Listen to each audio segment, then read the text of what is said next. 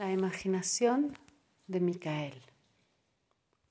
La fiesta de la voluntad poderosa. El imperativo de Micael.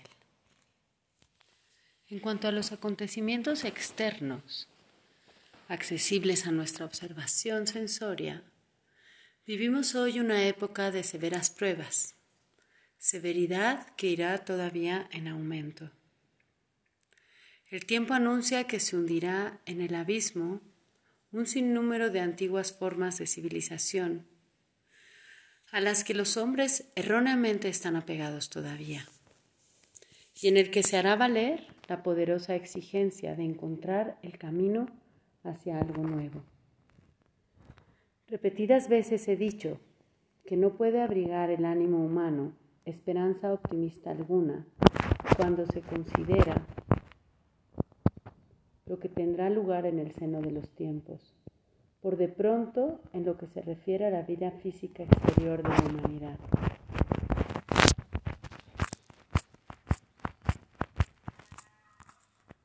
Hoy en día no es posible, en verdad, emitir un juicio válido sobre el significado de lo que sucede externamente sin tener en cuenta a sí mismo los acontecimientos del mundo suprasensible que tienen lugar tras el velo de lo sensible y que determinan y orientan el devenir.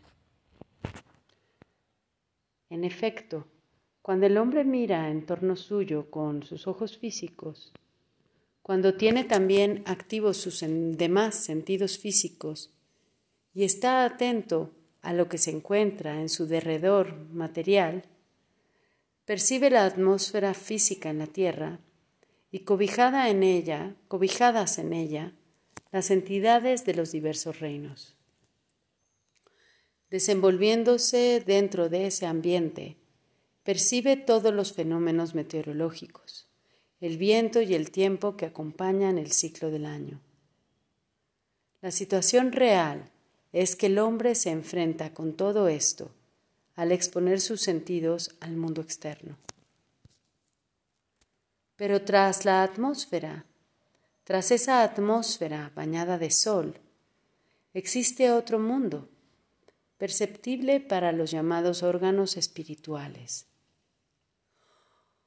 Un mundo de mayor categoría que el sensible. Un mundo en el que también se desarrollan y resplandecen, como si fuera bajo una luz espiritual o astral, hechos espirituales y esencialidad espiritual que para la evolución global del mundo y del hombre no son menos significativos que aquello que se desarrolla en la atmósfera y superficie terrestres externas. Así como al hacer una caminata, encuentra uno en los cruces de camino tableros indicativos, asimismo, el que es capaz de penetrar hoy día en esas realidades y recorrer las regiones de la luz astral, así como si recorriera selvas y montañas, podrá encontrar en esa luz astral tableros indicativos, escritos, por decirlo así, con letra espiritual. Estos tableros tienen una peculiaridad. No son fácilmente comprensibles, ni aun para aquel que, digamos, sabe leer a la luz astral. En el mundo espiritual y sus comunicaciones, las cosas no son lo más cómodas posibles. Aquello que, revelándose, nos sale al encuentro en el mundo espiritual, nos confronta con enigmas.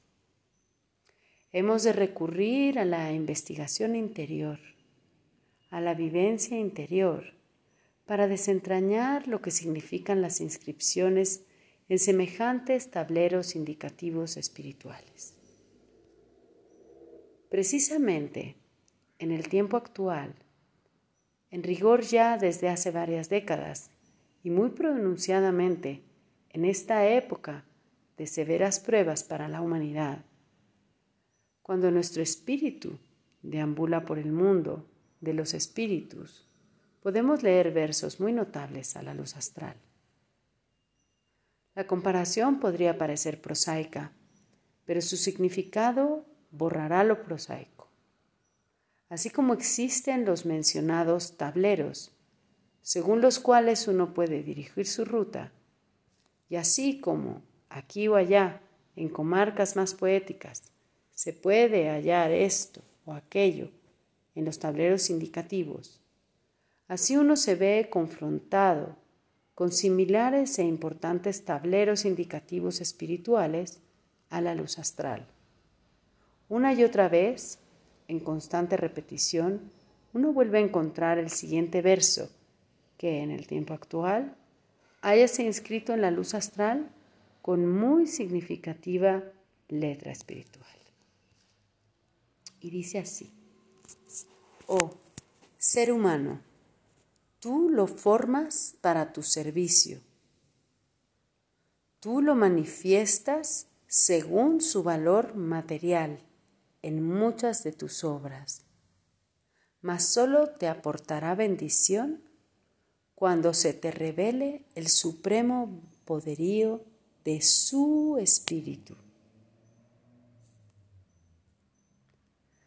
Semejantes mensajes inscritos en la luz astral, señalándole al ser humano hechos importantes, se presentan primero como una clase de enigma que ha de solucionarse para que el hombre agilice sus poderes anímicos. En estos días vamos a hacer algunas aportaciones, precisamente para el despeje del enigma encerrado en ese verso, propiamente sencillo, si bien henchido de significado para la humanidad actual. Recordemos una vez más que, en multitud de reflexiones, hemos colocado ante nuestra alma el ciclo del año. Por de pronto, el hombre debe de considerar ese ciclo del año en su aspecto puramente externo. Al llegar la primavera, ve la naturaleza germinante, retoñante, ve el crecimiento de las plantas, después su florecer, y ve asimismo toda la demás vida que, germinando y retoñando, brota de la tierra. Todo esto se intensifica hacia el verano, cuando alcanza su máximo despliegue. Luego decae y se marchita al llegar al el otoño. Muere finalmente en el seno de la tierra con la entrada del invierno.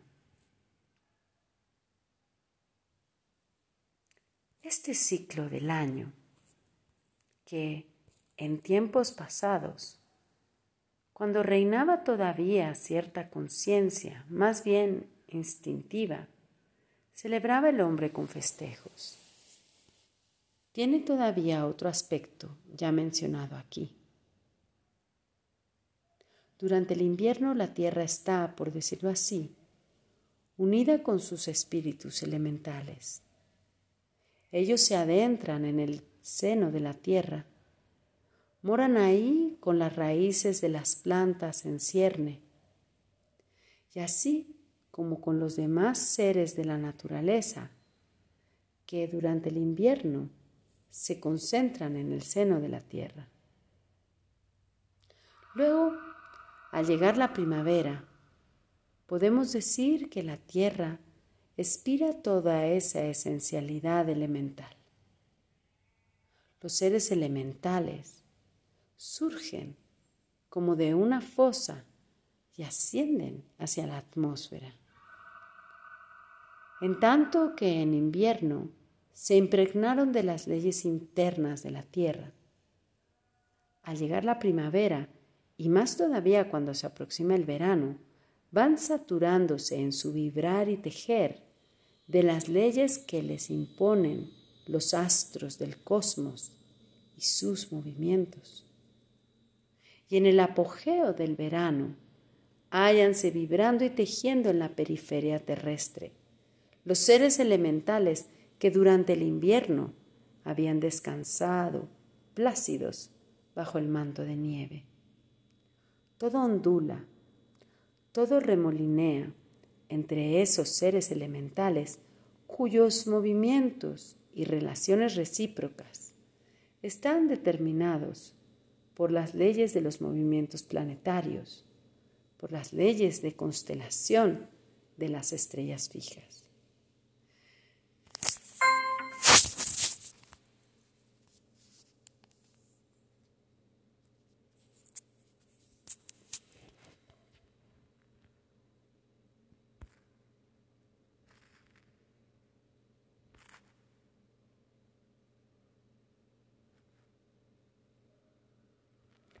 Al sobrevenir el otoño, estos seres elementales retornan a la tierra, se acercan nuevamente a ella, impregnándose una vez más de sus leyes, para ser, pudiéramos decir, inhalados por la tierra durante el invierno, en cuyo seno permanecerán silenciosos y tranquilos. Quien es capaz de convivir con ese ciclo anual siente toda su vida humana enormemente enriquecida por esta convivencia. Desde hace bastante tiempo, el hombre actual ya no vive propiamente, sino los procesos físicos, etéreos, de su propio cuerpo, es decir, lo que está dentro de su epidermis. Además, esta vivencia es más bien sorda e inconsciente. Convive con su respiración, con la circulación de su sangre. Sin embargo, lo que acontece afuera, en el viento y en el tiempo, en el derrame de las fuerzas germinadoras, en el fructificar de las fuerzas terrestres, en el resplandor de las fuerzas solares. Todo ello, aunque el hombre no tenga conciencia de ello, no es de menor importancia para la vida total del ser humano. No es de menor trascendencia que lo que ocurre dentro de su piel, digamos como respiración y como circulación de la sangre.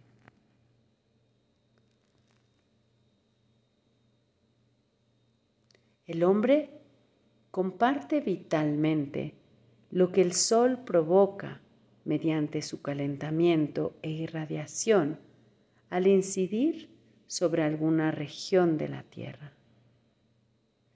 Y cuando en correcto sentido acepta la antroposofía y no la lee como se lee una novela sensacional, sino asimilándola de modo que sus mensajes se le conviertan en contenido anímico.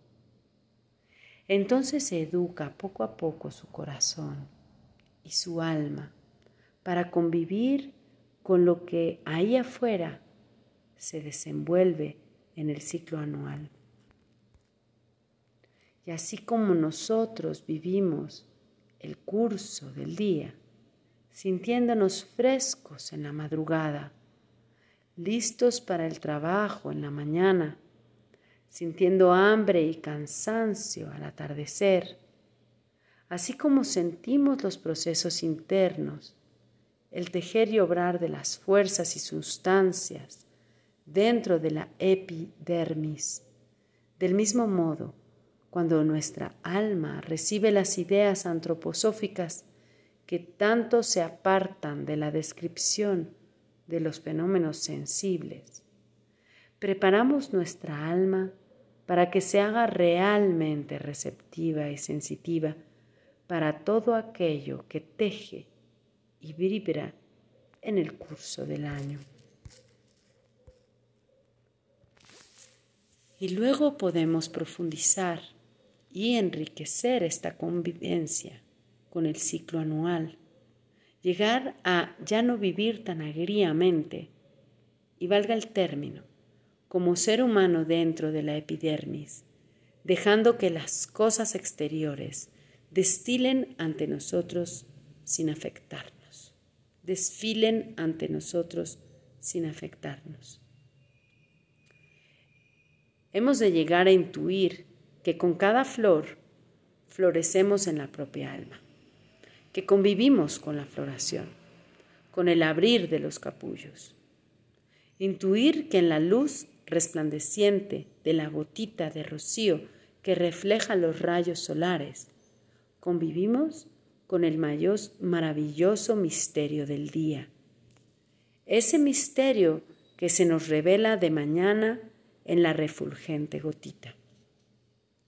De esta manera podemos superar ese convivir prosaico y filisteo del mundo exterior que se limita a ponerse en sobre todo o el abrigo en invierno, la ropa más ligera en verano, llevar paraguas cuando llueve.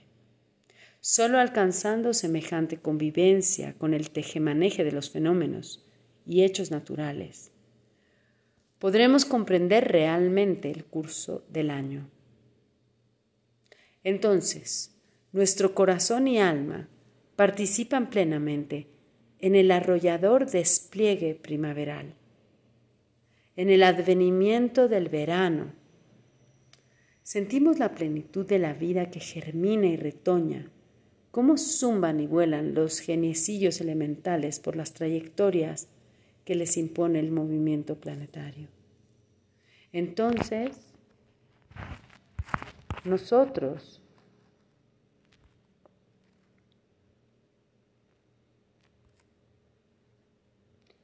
nosotros mismos convivimos con la vida cósmica al culminar el estío. Convivencia que, en verdad, amortigua la espontánea vida interna del ser humano a la vez que amplía su propia vivencia, le conduce hacia afuera para que en un a modo de duermevela cósmica estival conviva con los procesos planetarios.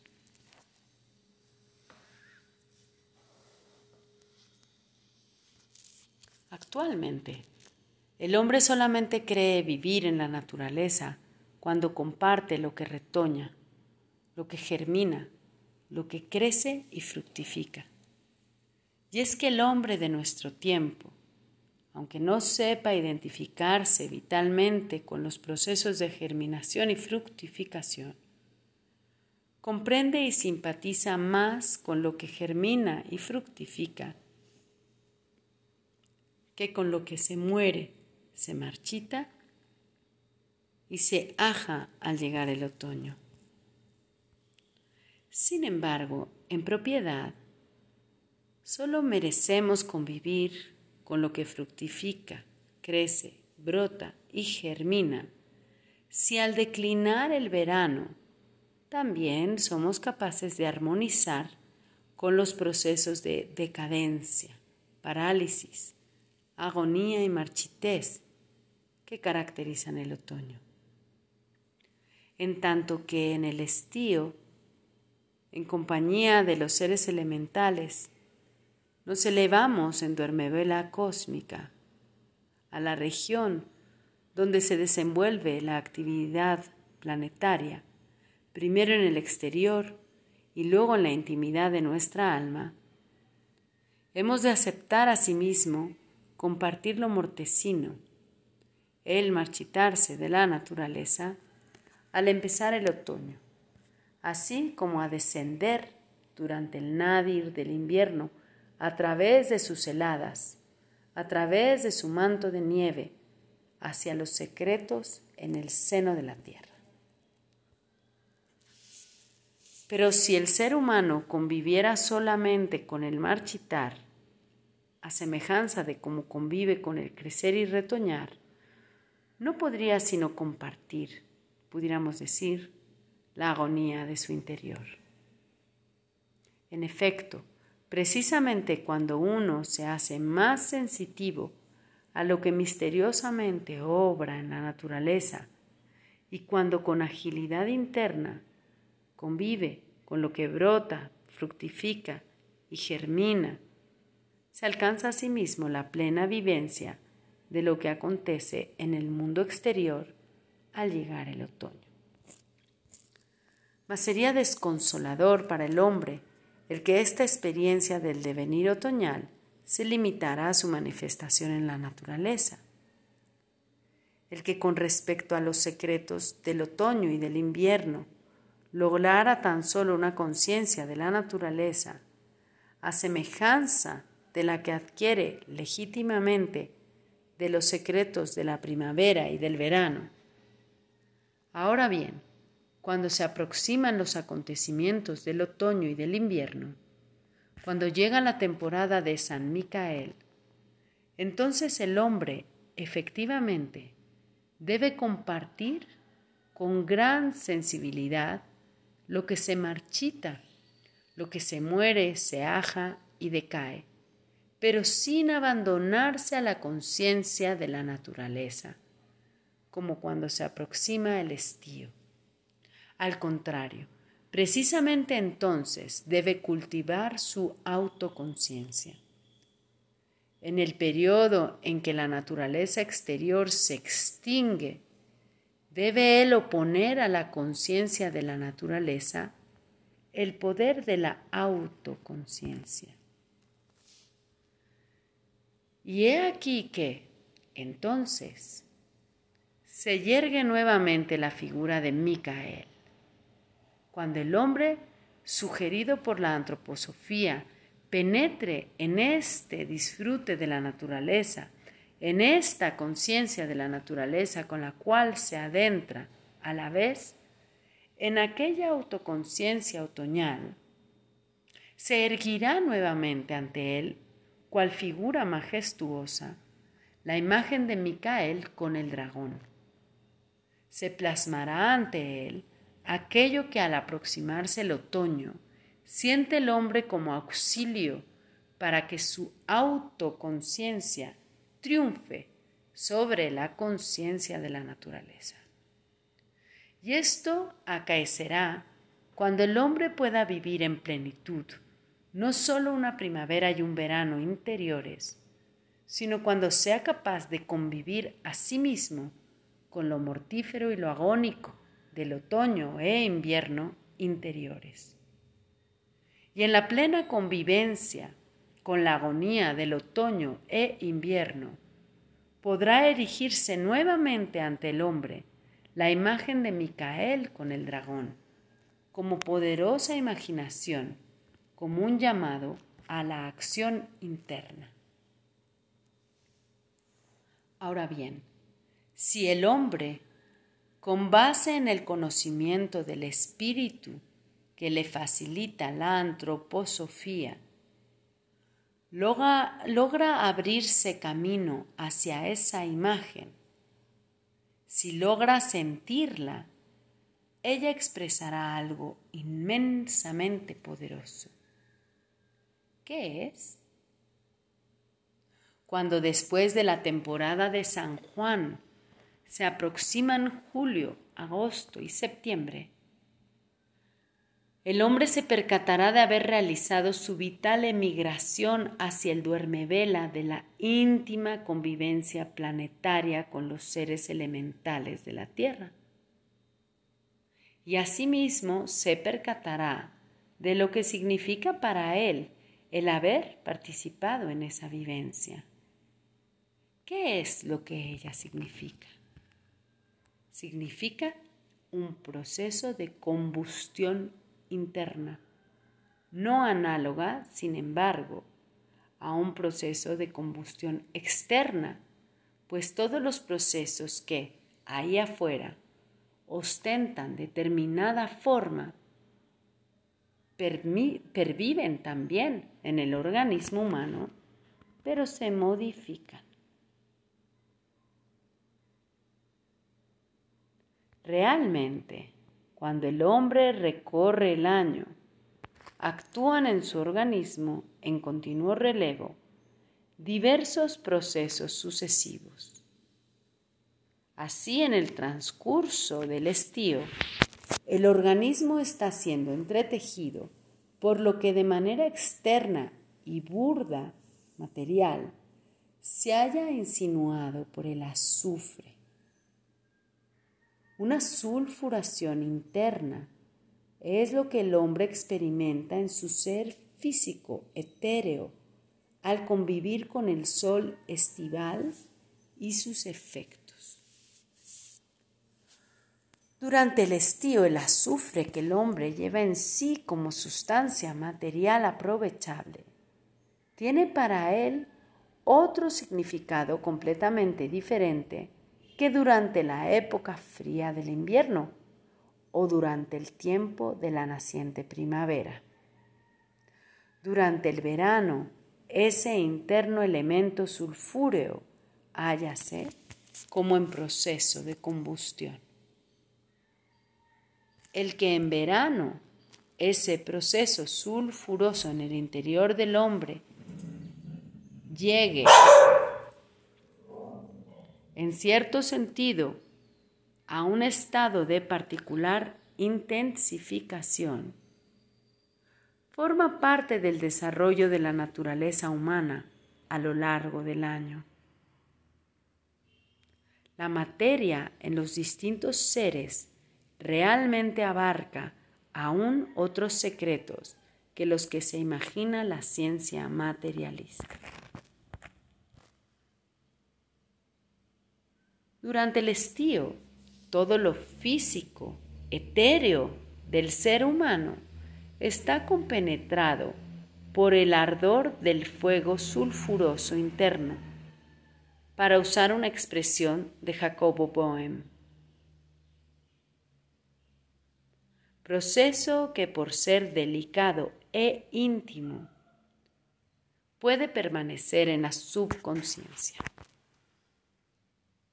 Con todo, aunque ese proceso por su propia delicadeza e intimidad se substraiga a la percepción de la conciencia común, es de inmensa importancia trascendental para los aconteceres cósmicos, como suele ser el caso por doquiera que existen tales procesos.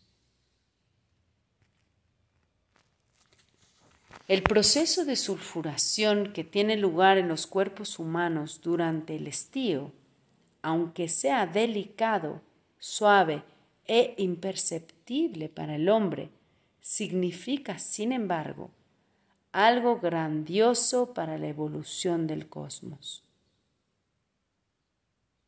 Cuando en verano los hombres resplandecen interiormente, despidiendo esa luz sulfurosa, mucho es lo que sucede en el cosmos.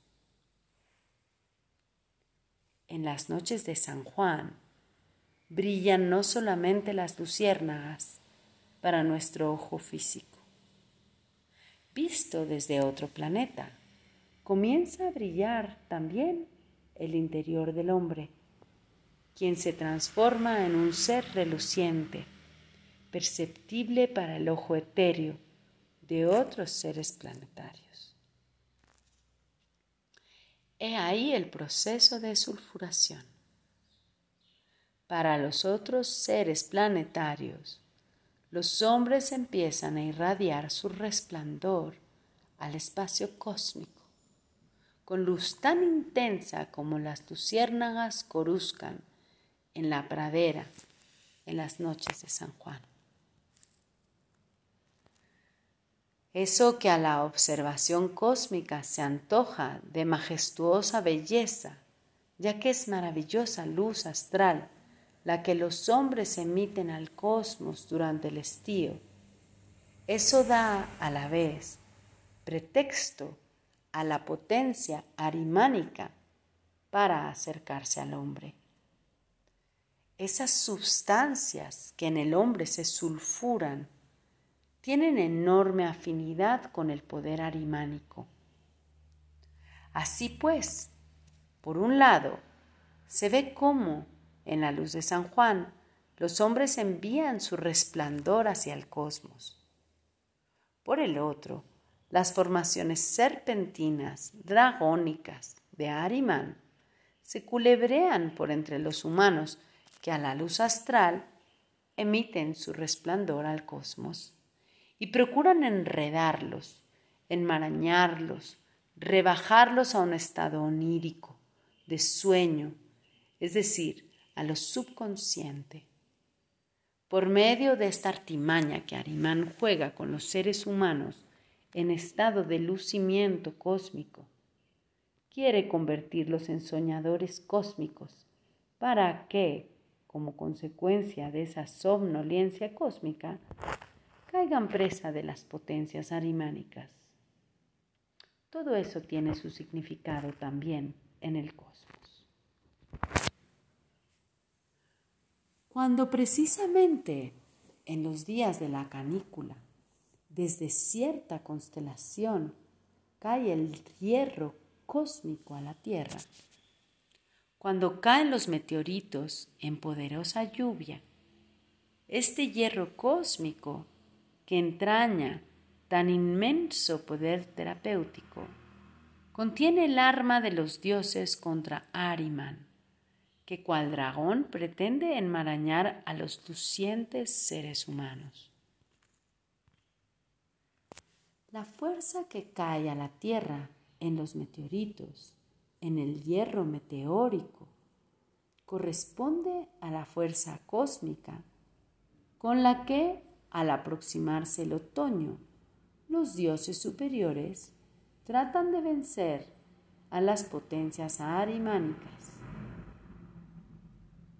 Todo cuanto tiene lugar en el universo en majestuosa grandeza, cuando a la luz astral los enjambres de meteoritos de agosto irradian mezclándose con las irradiaciones humanas. Todo lo que se desenvuelve tan grandiosamente ahí afuera tiene su contraimagen suave y aparentemente pequeña, pero pequeña tan solo en lo que se refiere a tamaño, en los procesos que tienen lugar en la sangre humana. En verdad, esta sangre no se carga de hierro de manera tan material como lo imagina la ciencia moderna, sino que por doquiera y gracias a los impulsos de lo espiritual anímico, ella está siendo compenetrada, saeteada por los rayos ferruginosos que se incorporan en ella, combatiendo el miedo, el temor el odio. Los procesos que tienen lugar en cada corpúsculo sanguíneo cuando recibe el impacto de compuesto férreo representa en toda pequeñez lo mismo que acontece cuando la piedra meteórica resplandeciente y reluciente sesga los aires en su caída a través del espacio. La radiante penetración del hierro corresponde a los efectos meteóricos en el interior del hombre y tiene lugar en beneficio de la sangre y de su liberación del miedo, pues lo que ahí irradia el hierro representa una liberación del miedo, una desintimidación.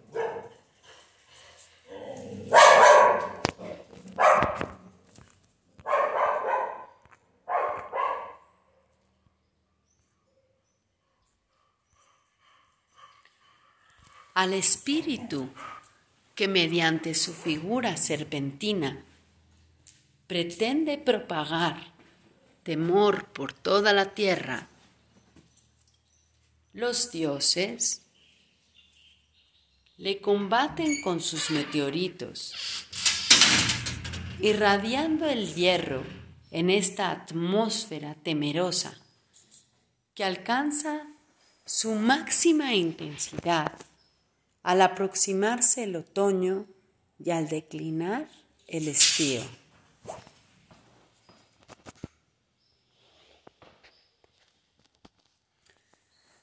Esto mismo es lo que hacen los dioses en el interior del hombre cuando la sangre se impregna de hierro. Todos estos hechos solo se comprenderán cuando por un lado se comprenda su significado interior espiritual y por el otro se cale la conexión entre lo que en el hombre es formación sulfurosa, formación ferruginosa y lo que existe en el cosmos. El hombre que contempla el espacio cuando un bólido errante lo atraviesa, puede decirse, en actitud de veneración hacia los dioses, lo que sucede ahí en las lejanías siderales es lo mismo que sucede continuamente dentro de ti, a nivel de pequeñez anatómica. Ahí también caen semejantes bólidos errantes cuando se realiza la formación ferruginosa en cada uno de los corpúsculos de la sangre. Tu vida está llena de pequeñas estrellas errantes. Esta lluvia interna de bólidos lluvia que propiamente revela la vida de la sangre desde otro aspecto, cobra particular intensidad al, al aproximarse el otoño, cuando el proceso sulfuroso está en su apogeo. Cuando comienza el resplandor que he descrito, cuando el hombre, pudiéramos decir, se convierte en luciérnaga, se actualiza la contrafuerza, zumbando en su interior millones de centellantes meteoritos sanguíneos. He ahí la vinculación del hombre interno con el universo. Luego percibimos cómo, particularmente desde la organización de los nervios que se extiende por todo el cuerpo humano, se manifiesta una poderosa irradiación sulfurosa hacia la región del cerebro, especialmente al acercarse el otoño. En esta época se puede ver al hombre entero como fantasma refulgente de azufre. Y hacia esta atmósfera sulfurosa, azul amarillenta, envían sus rayos la lluvia de meteoritos que existe en el sistema sanguíneo. Esto es el otro fantasma. A la vez que el fantasma de azufre asciende como nubes flotantes desde la parte inferior del hombre hacia la cabeza. Irradia la formación de hierro desde la cabeza, vertiéndose cual lluvia de aerolitos en la existencia viva de la sangre. Así es el hombre al acercarse la época de Micael. Debe aprender, pues, a utilizar en su conciencia el poder meteórico, meteorítico de su sangre, a celebrar la fiesta de San Micael, convirtiéndola en fiesta de destemorización, de desintimidación, en fiesta de iniciativa y de vigor interno. La fiesta de San Micael debiera ser una celebración conmemorativa de la desinteresada autoconciencia.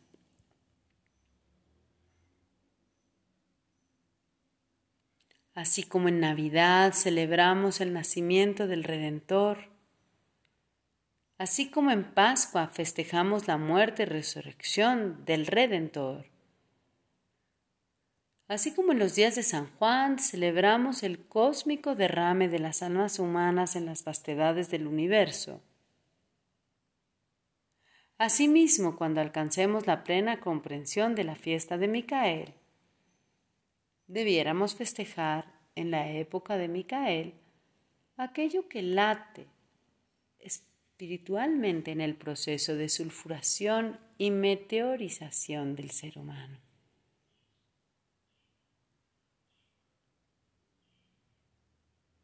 Proceso que debiera hallarse presente ante la conciencia humana en toda su significación anímico espiritual, precisamente en esta época de Micael. Así el hombre se dirá, en Navidad te inclinas con gratitud ante el nacimiento del Redentor. Convives la Pascua de Resurrección con profunda y entrañable emoción anímica. En la fiesta micaélica deberás sentir cómo han de crecer en ti las fuerzas que combaten la lasitud y el temor y que han de desarrollarse hacia la iniciativa interior, hacia la abolición libre, fuerte y valiente. Has de concebir la fiesta de San Micael como exaltación de la voluntad poderosa. Así te harás dueño de aquel proceso de sulfuración y meteorización que normalmente se despliega en el reino de la naturaleza sin tu conciencia. El festejo de Micael deberá representar la fiesta de la vigorosa abolición. Cuando esto suceda, cuando el conocimiento de la naturaleza se una a la verdadera autoconciencia humana espiritual, cuando el conocimiento de la naturaleza se una a la verdadera autoconciencia humana espiritual, la fiesta de Micael recibirá su correcto colorido, su correcto matiz.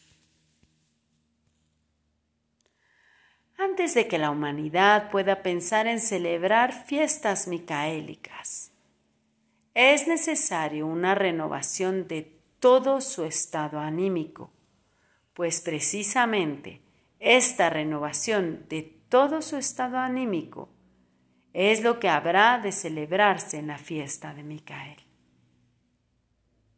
No, es, no una fiesta externa o parecida a las convencionales, sino una que renueve a todo el ser humano interno.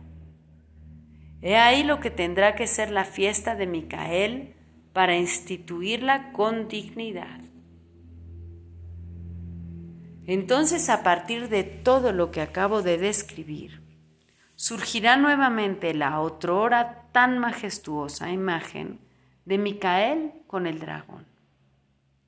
Esta imagen de Micael con el dragón se evocará a nosotros desde el cosmos.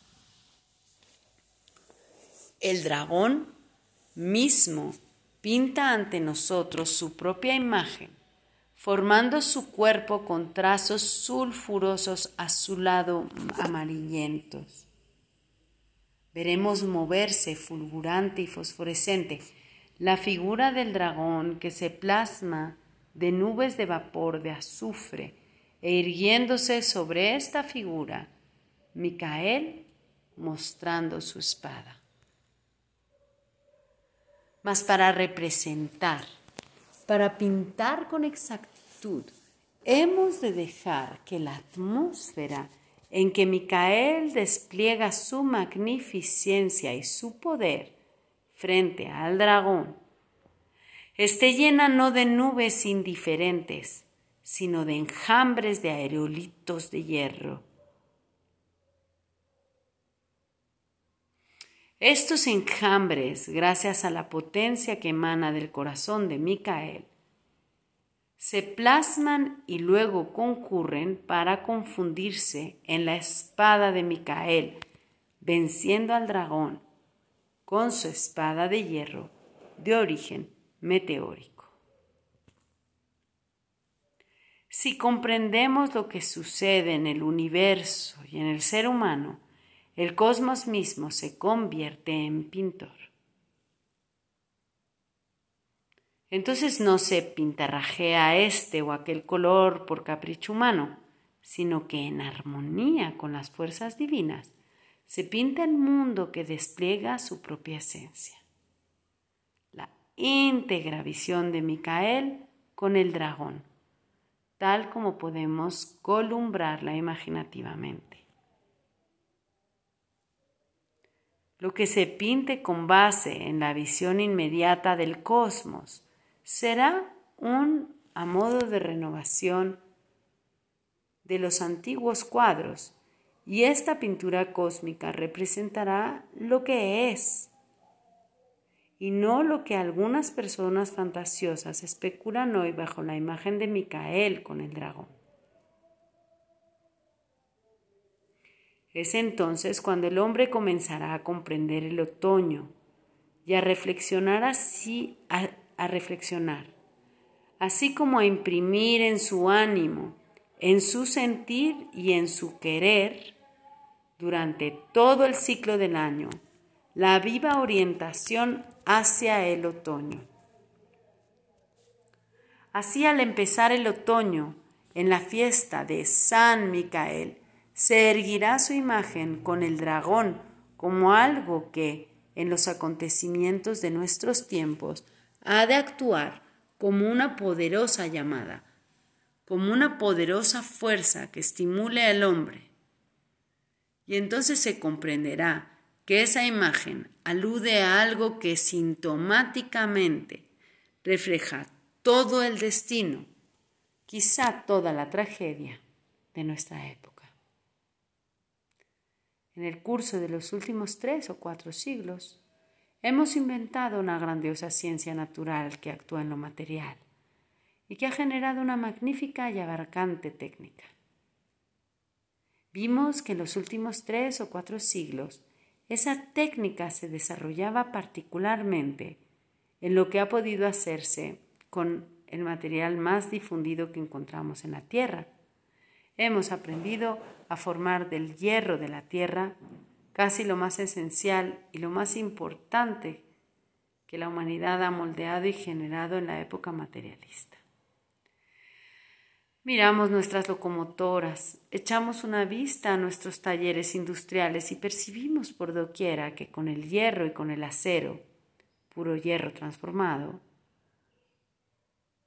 hemos formado toda esa cultura material que en todas partes, en ese metal, se basa. Y en las manufacturas del hierro se revela sintomáticamente cómo toda nuestra concepción del mundo, toda nuestra vida descansa en la materia y cómo seguimos pretendiendo fincarla en ella. Por eso resta categoría al ser humano. Solo podrá ser salvado de lo que vendrá si empieza con la espiritualización.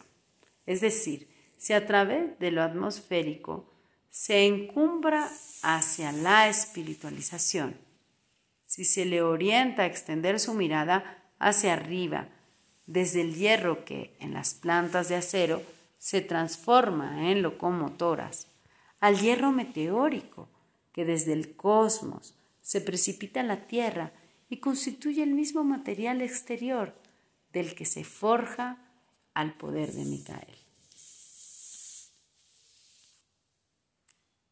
El hombre debe captar ese poderoso significado. Aquí en la Tierra has usado el hierro en la época del materialismo, tal como te lo sugirió la percepción de la materia misma. Así como mediante el avance de la ciencia natural a la ciencia espiritual, has de transformar tu concepción de la materia del mismo modo, has de avanzar de lo que el hierro te significaba a la plena intuición del hierro meteórico. Esto es del de la espada de Micael. Entonces, de lo que hagas en ese sentido, derivará la bendición. He ahí, mis queridos amigos, el contenido del verso. Oh ser humano, tú lo formas para tu servicio, el hierro. Tú lo manifiestas, hierro, según su valor material, en muchas de tus obras, mas solo te aportará bendición cuando se te revele el supremo poderío de su espíritu. Esto es el supremo poderío de Micael, con la espada que se estructura por sí misma en el cosmos, partiendo del hierro meteórico. Sí, en la cultura material sabe el hombre espiritualizar el poder del hierro, sublimándolo al poder del hierro micaélico, al que le debe su autoconciencia frente a la conciencia meramente naturalista. Hemos visto que precisamente el imperativo más importante de nuestra época, la exigencia de Micael, se haya contenido en este verso orientador inscrito en la luz astral. GA 229, Imaginación Cósmica de Otoño. Rudolf Steiner, 5 de octubre de 1923.